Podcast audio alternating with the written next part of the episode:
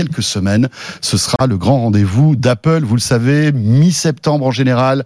La keynote, hein, Raphaël, Anthony, on suit ça forcément. Alors, parfois avec un peu de lassitude, parfois avec un peu de déception. Mais malgré tout, c'est un rendez-vous important. Euh, et on en sait de plus en plus, bien sûr, hein, à partir du moment où la date se rapproche, on en sait de plus en plus sur les annonces qu'on pourrait avoir cette année. Raphaël. Oui, on peut regarder évidemment les nouveautés de septembre. Et en fait, c'est vrai qu'il y a pas mal de fuites sur tous les produits Apple qui devraient sortir à partir de septembre et euh, jusqu'à la fin de l'année 2022, début 2023. C'est-à-dire qu'on va avoir évidemment les nouveaux iPhones, donc iPhone 14, iPhone 14 Pro. Euh, alors pas d'iPhone 14 mini a priori, hein, la gamme mini devrait euh, sauter un peu dommage. Moi, j'adorais la gamme mini, mais bon, a priori, Apple mise plutôt sur le grand format. Ouais, ça, ça, prouve en tout cas que ce format est un échec pour Apple, parce bah, que s'il l'arrête, ça veut dire que les ventes, les ventes bon, ne sont pas après un échec chez Apple, euh, c'est un succès pour beaucoup d'autres, oui, mais, mais, par rapport, mais, mais par rapport au volume, ils jugent que maintenir des lignes de production et un environnement marketing et une commercialisation, euh, c'est pas suffisamment rentable. Donc c'est vrai qu'a priori, euh, les gens veulent majoritairement euh, des, des, grands écrans. Hein. Aujourd'hui, euh, tous les smartphones sont grands, et donc voilà, Apple va continuer là-dessus. Euh, alors, juste un truc ouais. sur les iPhones. Ce qui est intéressant, c'est que vous avez vu que visiblement on parle d'une iPhone d'un 14 Max et alors qu'avant c'était que les Pro Max qui étaient grands. C'est assez intéressant. C'est-à-dire qu'on va se retrouver avec des grands iPhones qui sont pas forcément du haut de gamme. Si j'ai bien compris. Parce alors, que tu te rappelles qu'avant on avait euh, on avait l'iPhone 13. Oui, il y a le Pro le Pro, le qui Pro était au, à la, à la même taille que l'iPhone voilà. 13, et là on se retrouve avec un iPhone 14 et un iPhone 14 Pro et un iPhone 14 Pro Max. Donc oui. en fait, il y aurait deux grands modèles. Alors ça, c'est une nouveauté quand même. Ça, on, oui, on, on sait pas tout à fait encore. C'est vrai que ça, c'est, enfin, il y, y, a des choses un peu contradictoires qu'on voit. Euh, par contre, moi, ce que je trouve quand même assez saisissant, euh, enfin, pour moi, ce serait une vraie nouveauté. Ce serait que pour la première fois, l'iPhone 14 classique n'aurait pas de nouveau processeur. C'est-à-dire qu'on resterait euh, sur la dernière puce, la puce donc de l'iPhone 13. Sur un Pentium 2. Sur un Pentium 2. Pas, en fait. Voilà, exactement. non, mais c'est-à-dire que le nouveau processeur, ce serait pour la gamme Pro. D'accord. Ce qui, alors, ce qui pour moi peut avoir du sens parce qu'en vrai quand on regarde la puissance euh, de la puce de la de, de, de l'iPhone 13 oui, on, on, se dit, dit que, en fait le truc c'est que maintenant les puces que ce soit iPhone ou euh, chez Snapdragon par exemple c'est tellement puissant qu'on n'a plus la différence qu'on avait les dernières années par rapport aux usages. C'est-à-dire qu'on a chaque année une augmentation de la, puissance, mais une augmentation des usages qui n'est pas corrélée, je trouve. On a des usages qui sont assez proches. Et donc finalement, euh, pour Apple, ça permet évidemment mmh. de se grappiller un petit peu de marge supplémentaire parce que on va pas se faire d'illusions, le prix de l'iPhone 14 sera pas inférieur au prix euh, de l'iPhone 13 et peut-être aussi quand même. Hein, qu'est-ce que tu veux Oui, il y a l'inflation, voilà. Bien sûr. Et, et, et peut-être aussi quand même de faire face à une pénurie de composants. C'est-à-dire que peut-être, alors ça, oui, on, je le dis pas avec certitude, mais il est quand même possible que ce soit, soit plus, plus compliqué oui. bah, d'avoir le, le, le, le, nouvel, euh, le nouveau processeur en quantité parce que il faut quand même se rappeler que euh, l'iPhone 14 ce sera l'iPhone le plus vendu. Donc c'est-à-dire que c'est là on aura le plus gros volume à avoir. Mmh. Donc forcément, euh, la question de la pénurie de composants se, se joue d'autant plus euh, sur cet iPhone 14. Donc ça, ce serait la une évolution. Et après, euh, peut-être ce qu'on voit d'ailleurs à l'écran, la fin, encore une fois, pour les pros euh, de l'encoche, euh, c'est-à-dire avec plutôt un poinçon, quelque chose de plus petit, euh, donc vraiment un design qui pourrait évoluer. Mais on aurait, mmh. on va dire, une différence beaucoup plus marquée si ce qu'on voit est juste entre le modèle classique et le modèle pro, ce qui était peut-être un peu moins le cas. Mmh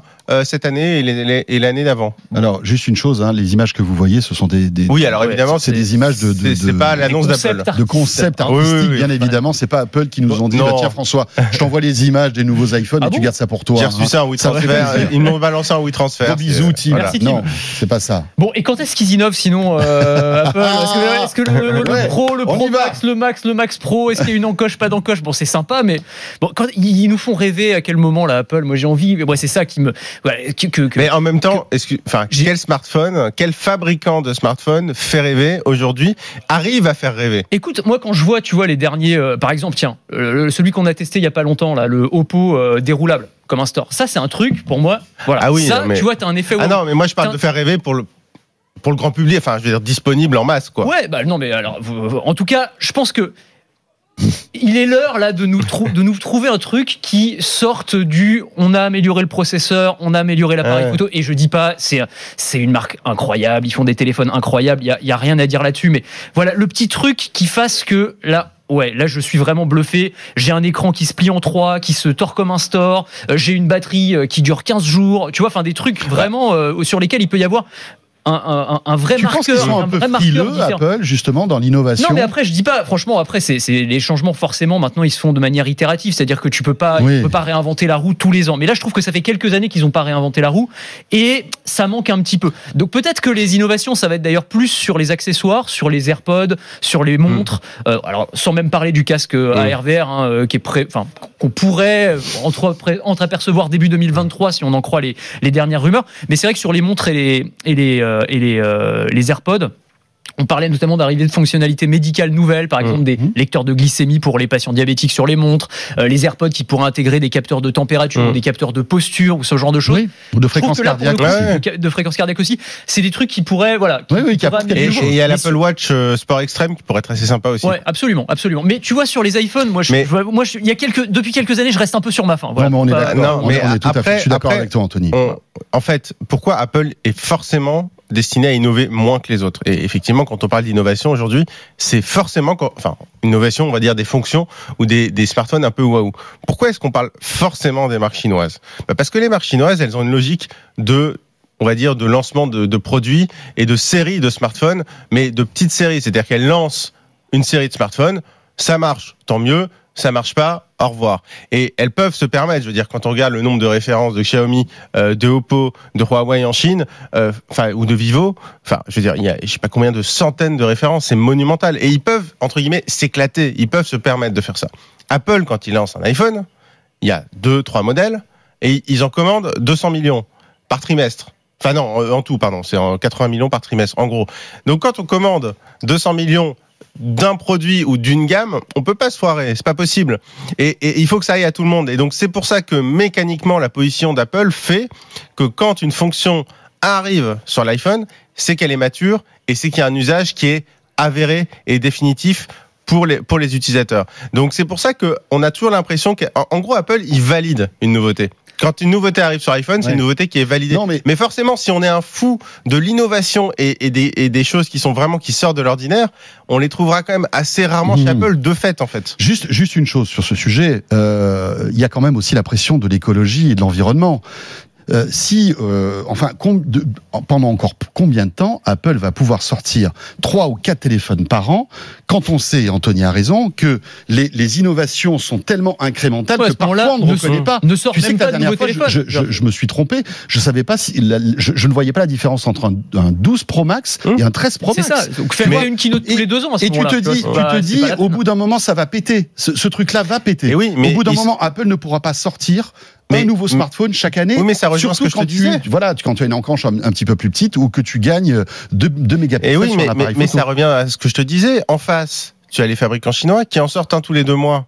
Deux mois, enfin moins quand même. Hein. C'est plus, c'est moins quand même aujourd'hui. Non, mais t'as énormément de sorties. Mais t'as beaucoup plus de références. T'as beaucoup plus de références. Oui, oui, oui. Et donc, si tu veux, Apple est obligé de répondre. Mais, mais euh, effectivement, l'idéal, c'est clair. Mais d'ailleurs, c'est ça les chances. On en parlait, on parlait de l'écologie. C'est vrai qu'Apple sur l'écologie, ils sont assez euh, imbattables, on va dire, sur la fabrication, hmm. sur la mise à jour logicielle. Mais c'est vrai que ils gardent, et ce qu'on leur reproche, c'est euh, l'attrait marketing. C'est-à-dire qu'en gros, ils donnent, quoi qu'il arrive, envie d'acheter le nouveau. Euh, bon, après, encore, l'ancien ne va pas à la poubelle pour autant. Tu trouves pas un, peu, moins, un peu moins. Mais c'est vrai que le jour où Apple dira, c'est fini, c'est plus un tous les ans, c'est un tous les deux ans, là, euh, mais, mais là, financièrement, je pense qu'ils risquent vraiment de se tirer une balle dans le pied. C'est même pas sûr à faire. Non, parce que s'ils font un bon produit tous les deux ans, ils en vendront non pas 200 mais 400 millions.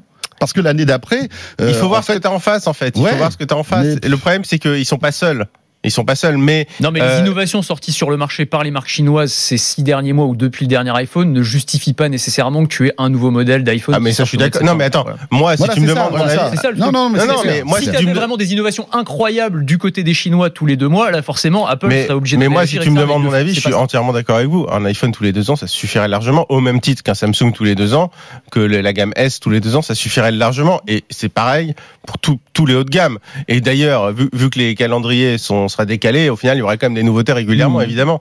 Euh, mais je pense qu'Apple, je, je, pense qu'ils se posent la question, non, mais, mais que ça leur coûterait trop cher. Bien sûr, il y a, la question, la question technique, la question business. Un, il y a la question d'image Parce qu'au bout d'un moment, ça va commencer à gueuler. C'est clair. Mais c'est déjà un peu le cas. Et, quand on sait qu'Apple est tout le temps en train de façonner son image et dès qu'il y a ouais, essaie d'effacer, à la fois ça gueule et ça gueule pas parce que si tu veux ça gueule, t'as je pense une frange euh, écologique euh, effectivement qui va avoir ce discours-là. Mais à partir du moment où t'as 100 millions de personnes qui achètent un iPhone, je veux dire l'argument économique il est absolument massif. Et puis ils en vendent à chaque fois. Aucune raison de s'arrêter objectivement. Oui. Enfin tu vois. Tu as raison. Et puis en plus on pourrait se dire que même s'ils sortent tous les deux ans un nouvel iPhone, peut-être qu'ils en vendront 400 millions et l'impact écologique sera le même que s'ils en sortent un nouveau modèle. Pose une question. Je me c'est ça, C'est ça aussi. C'est peut-être, ça réglera peut-être pas les problèmes. Mais, quand on voit l'explosion du reconditionné aujourd'hui, Hein, parce que ça, ça, devient vraiment, quand on regarde les parts de marché aujourd'hui de, de, du commerce de, de smartphones, ça prend de plus en plus d'ampleur. Tu vois aussi que les gens renouvellent moins en moyenne, moins rapidement leur smartphone. Ça se joue à quelques mois, mais euh, tu vois, en France, non, c'est vrai. Euh, petit à petit, la moyenne, la moyenne, de durée de temps de conservation d'un téléphone, ça, ça Mais justement, c'est ce que j'allais dire, c'est aussi à nous euh, consommateurs euh, oui. bah, de, bah, de jouer. De, de, on est un peu prescripteur. Alors nous, euh, vous nous écoutez. Vrai non, nous, alors nous, l'exemple parce que nous journalistes, alors nous, nous, non, mais malgré tout, téléphone tout le temps. Mais, mais ouais, mais, mais, malgré tout, on ouvre le débat, on en est conscient. Mais par contre, c'est aussi à nous, en tant que consommateurs, de bah, de faire attention aussi, de ne pas acheter forcément. Alors nous, on est, on doit les tester, donc forcément, oui, voilà, c'est un peu on différent. A une bonne excuse. On a une bonne excuse, donc c'est un peu facile de parler pour nous, c'est clair. Mais après, ce qu'il faut aussi savoir, enfin, moi, il y a une question que je me pose, c'est est-ce que vraiment il y a un impact écologique C'est important? C'est-à-dire que est-ce que le fait de changer d'iPhone tous les ans a un impact écologique? Parce que ces iPhones, quand on en change tous les ans, ils partent pas à la poubelle. En fait, ils restent, ils restent euh, en vie. Et donc finalement, on alimente le marché du reconditionné aussi, euh, ou le marché de la vente à son à son petit cousin. Ou du, enfin, je veux dire, mais c'est des téléphones qui, qui continuent à servir. Donc la question que je me pose, c'est est-ce que l'impact écologique est si important que ça Parce que de toute façon, même si on change souvent, alors si tout le monde change souvent en bout de chaîne, là évidemment, forcément en bout de chaîne, il y en a plus qui partent à la poubelle. Mais est-ce que c'est pas aussi absorbé par ces nouvelles habitudes qui sont d'acheter aussi des, des, des, smartphones reconditionnés. Non, mais, mais euh, je pense aussi qu'il y, y, a une espèce de, de, de, de, de déception sur les inno... enfin sur la, la, ah non, mais... les, les, nouvelles générations. Mais ça fait ça, voilà, ça. Non, mais, ça, non, mais après, on... si les gens sont assez gogo pour acheter un téléphone juste parce qu'il a un, un, téléphone un peu plus puissant, tu vois, il y a un moment aussi, c'est aussi la responsabilité de chacun, quoi. Tu vois, c'est clair. Aussi... clair. Enfin, nous on clair. le dit, on fait, mais on fait la responsabilité. Tests, voilà, il y a ça qui est mieux, il y a ça qui Anthony, est mieux. d'accord, mais c'est aussi la responsabilité du constructeur, je trouve. Il a une responsabilité. Non, pas pour moi. Pour moi, ah pour bon le coup, bah, le constructeur c'est une entreprise, hein, c'est pas des philanthropes, ils sont là pour vendre des téléphones, ils les produisent, s'ils arrivent à les vendre, tant mieux pour eux. Moi, je pense ouais, que c'est le consommateur qui fait son choix derrière. Quand, quand, quand tu as une boîte comme ça, euh, avec euh, de tels enjeux, tu as aussi une responsabilité, malgré tout. Et si tu, tu vois, c'est. Euh, ouais, enfin après, tu peux t'imposer une responsabilité, tu, tu, tu forces mais la tentation. Leur... Tu forces la tentation. Ouais, ah bah, oui, oui, oui, oui, Donc oui. c'est là où, à mon avis, ils sont un peu responsables. Mais en fait, je pense qu'ils se posent la question. À oui, mon avis, oui, c'est un sujet qu'ils ont dû aborder. Je pense, je pense. Ou alors, qui nous sortent vraiment des innovations euh, étonnantes. Euh, je, prends, je prends juste l'appareil photo. L'appareil photo euh, de, de, de l'iPhone, depuis des années, c'est toujours du 12 mégapixels. Alors évidemment, ça s'améliore un peu en basse luminosité. Ouais. Il, y a, il, y a, quelques, quelques améliorations. Mais, mais, mais en vrai, et depuis un moment, Apple n'est pas le, n'est plus le meilleur. Non, mais, photo, mais en fait, il y a quand même un truc, je trouve. Euh, depuis Chevalet 3-4 ans, on changera. tous les smartphones sont quand même plutôt bons. C'est-à-dire qu'il n'y a plus de mauvais non, smartphones. Non, non, c'est sûr. En, en, fait, on est arrivé à un ça, qui est, chouette. tellement mature et c'est très bien, et même à, très, à, des prix bien. très accessibles. Mais en vrai, il euh, y a euh, moi quand j'ai commencé chez 01net, j'ai testé des bouses, des vraies bouses. Les premiers Wico qu'on testait. Ouais, mais, mais pas que les Wico, pas que les Wico. On a testé des, des, des, vraies bouses.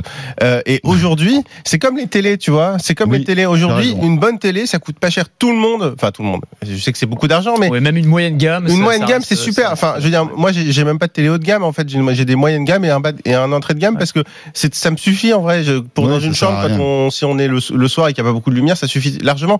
Et les smartphones aujourd'hui, bah, je trouve qu'on est arrivé sur un Mhm. marché où ils sont tous plutôt bons. C'est-à-dire qu'ils sont tous bons en photo, ils ont tous. Alors après, la, le, la différence c'est le design et euh, l'autonomie. Ça c'est important. Mais ils sont tous plutôt Ouais, bons. Et donc forcément, on n'a plus d'effet waouh depuis quelques années, mais c'est plutôt aussi une bonne nouvelle.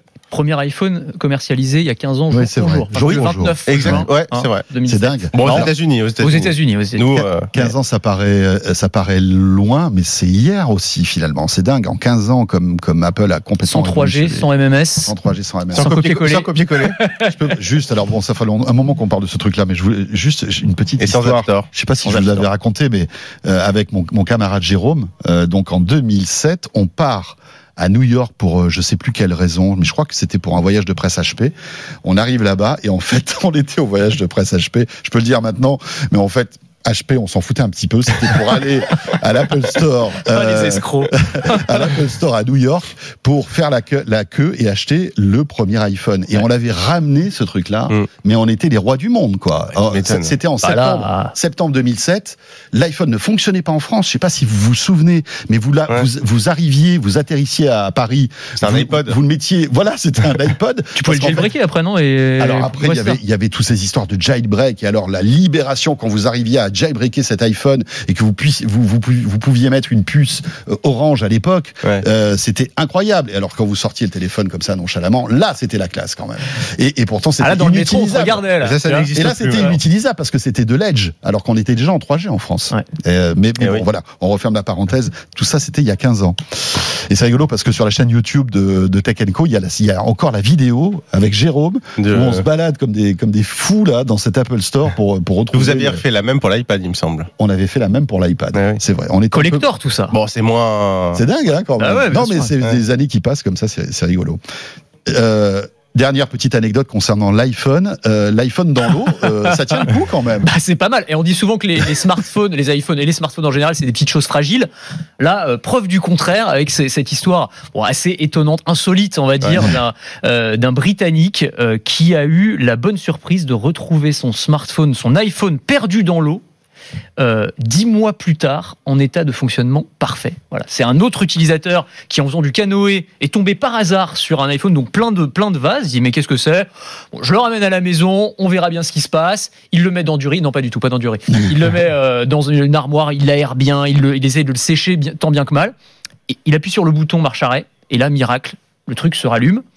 Il est euh, à la date et à l'heure donc, eh dix mois plus tôt où euh, il était tombé à l'eau. Incroyable. Avec euh, en capture, en, écran de, de, de veille, bah, la photo du propriétaire il la publie sur les réseaux sociaux en demandant ben, euh, à, qui, euh, c'est qui, voilà. Et par, le miracle des réseaux sociaux, il arrive à retrouver son propriétaire qui va donc récupérer dix mois plus tard son iPhone en parfait état de fonctionnement. Et eh. Ça aussi, c'est un, c'est une, c'est une, euh, innovation technologique. Le, enfin, l'étanchéité qui est, qui, est, qui est quand même un truc de dingue. Hein. Il, y a, il y a encore cinq ans. alors justement, par contre, j'en profite pour lancer un nouvel appel. C'est un truc que je répète tout le temps. Alors que les vacances arrivent en plus. Alors que les vacances arrivent. Tuto, tuto vacances. Ah, non, non, hyper important. Les smartphones, et ça c'est très bien, toutes les grandes marques maintenant, que ce soit euh, Samsung, euh, Apple et les autres, ont des proposent des smartphones qui sont certifiés IP67, IP68. En gros, techniquement, ils résistent à une immersion. Alors là, un peu plus, mais sur le papier, à une immersion en gros de 30 minutes à 1 mètre ou 2 de, de profondeur. Attention, ils sont résistants à l'eau en cas de chute. Ils sont pas waterproof. Ils sont pas étanches. Ça veut dire et parfois les pubs où les sites peuvent nous laisser penser le contraire. C'est là où il faut faire très attention. D'ailleurs, euh, Apple a été condamné en Italie pour ça. Il faut pas utiliser son smartphone non, sous l'eau, par exemple. Si, si, si, si, tombe en panne à cause de l'eau, il n'est plus garanti. C'est-à-dire que les, les marques communiquent là-dessus. On peut penser que du coup, il est garanti. Pas du tout. C'est pas garanti. Donc, faut pas jouer à ça. C'est, ça résistera si ça tombe dans l'eau, mais n'allez pas plonger avec. J'ai reçu, un, dans mer. J'ai reçu un truc génial là, que je suis en train de tester. Un, un, caleçon de bain avec une poche étanche pour smartphone. Non, c'est pas vrai. Incroyable. Ils ont gagné un prix au concours Lépine là, récemment. C'est une boîte française qui s'appelle Mouiller le maillot. Et ils ont fait. c'est génial, franchement. Donc tu as un caleçon de bain, petite poche qui se qui se verrouille. Et euh, bon bah a priori, euh, voilà, tu peux mettre ton téléphone dedans et, euh, bah, donc c'est vraiment top. c'est clair. Super bonne idée. Bah, c'est mieux, c'est mieux que le laisser sur la plage.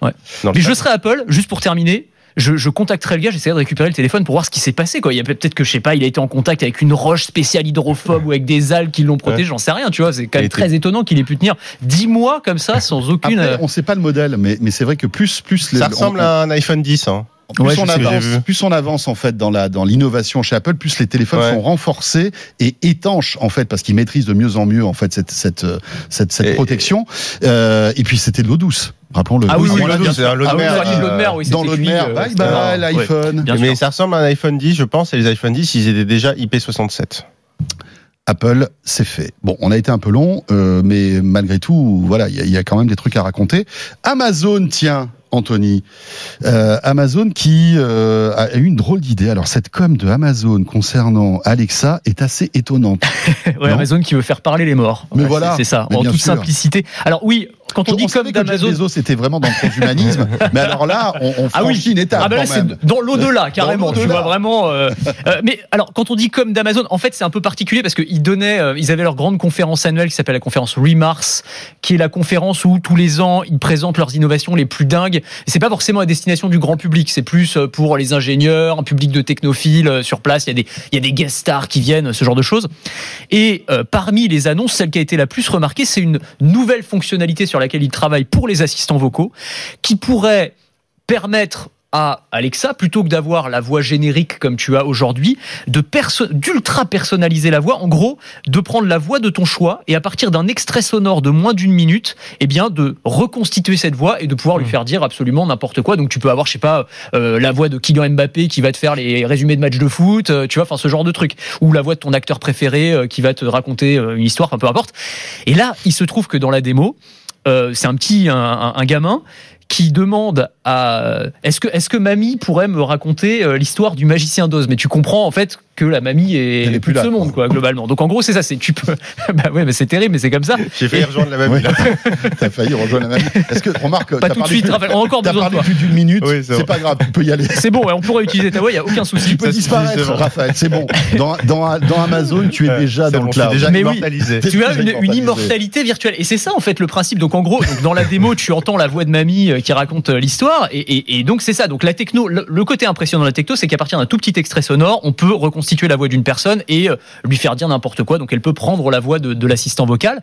Mais Amazon imagine sérieusement, dit bah oui, ce serait une manière finalement euh, de gagner une immortalité numérique, de, de, permettre de garder un souvenir virtuel, avoir une sorte de sanctuaire comme ça avec euh, des gens de la famille qui pourraient continuer à interagir avec vous au jour le jour, ce qui peut quand même sembler un peu sinistre, glauque, tout ce que vous voulez. Enfin, toutes les réactions que j'ai lues sur cette sur cette news étaient, enfin quasi unanimement négatif. Enfin, vraiment, les gens se disaient, mais qu'est-ce qui leur est passé par la tête? C'est hyper bizarre, surtout de le présenter comme ça.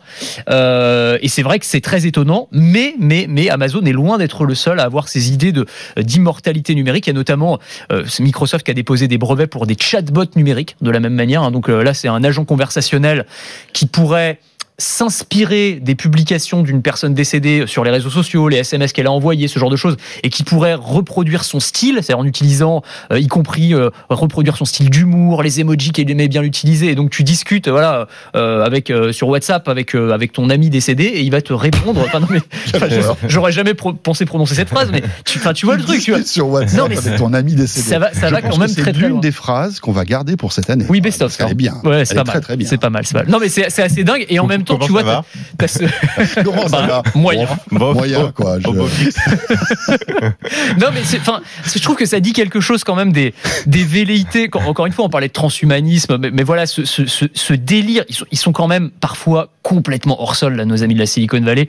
Là, c'en est une illustration assez frappante, je trouve. Mais ça me fait vachement penser à ce qu'on se disait à Vivatech l'autre jour euh, sur l'ingénieur du Google qui a cru parler à, une IA qui était devenue euh, humaine et au, au risque, je pense, psychologique qu'on peut avoir. C'est-à-dire que finalement, encore une fois, le problème, ça va pas être la machine, ça va être l'humain. C'est-à-dire que quel, est, dégât? Alors une petite fille qui a euh, sa mamie qui lui une, une histoire. Bon, déjà, euh, je ne sais pas si psychologiquement c'est sain, mais alors on imagine d'autres cas, c'est-à-dire des personnes qui auraient, je sais pas, euh, leur euh, leur, leur, leur femme, leur mari, euh, qui, qui serait décédé brutalement, très jeune, et qui voudrait comme ça rentrer. Ce qu'on a vu dans, c'était un des premiers épisodes de Black Mirror, hein, c'était exactement ça, ça, dans un accident de voiture, il me semble. Euh, et puis après, il y a un robot qui prend la qui prend la, exactement. l'apparence. Voilà, mais, mais ça commence exactement avec ton histoire de WhatsApp, hein, c'est-à-dire qu'elle elle discute avec son, son, son ami qui est mort. Euh, là, je me pose vraiment quand même la question de l'impact psychologique, c'est-à-dire qu'à un moment, euh, il faut que ce soit validé ce truc. Parce que non, non, mais, il y a un moment, c'est pas un produit comme un autre. il y a, il y a un attachement émotionnel. Il y a un attachement émotionnel. mais qu'est-ce qu'il doit y avoir une validation autre le, truc, c'est qu'on n'y peut rien. Enfin, je veux dire, euh, Amazon bah, invente cette technologie. Bah, ça peut être encadré, ça peut être régulé quand même. Il y a des régulations pour des tas de produits. Si vous vous souvenez, il y a ça existe dans les GPS depuis des années en fait cette histoire-là. Euh, vous avez la voix de la voix de mamie décédée? Non, non, non. oui, pas la voix, bon, pas la voix ouais, tu peux avoir des accents, tu peux avoir la voix d'une personnalité. Dit, euh, d'accord. Voilà, bon, Dark Vador. Euh... Non, mais, non, mais technologiquement, oui. ça existe depuis des non, années. Non, mais parce que la différence, c'est que ça, c'était enregistré tout le long avec la voix, alors que là, c'est ouais. régénéré. Ouais. C'est un enregistrement qui imite, alors que là, c'est vraiment généré à partir d'une bah, d'une tessiture, enfin d'une vocale.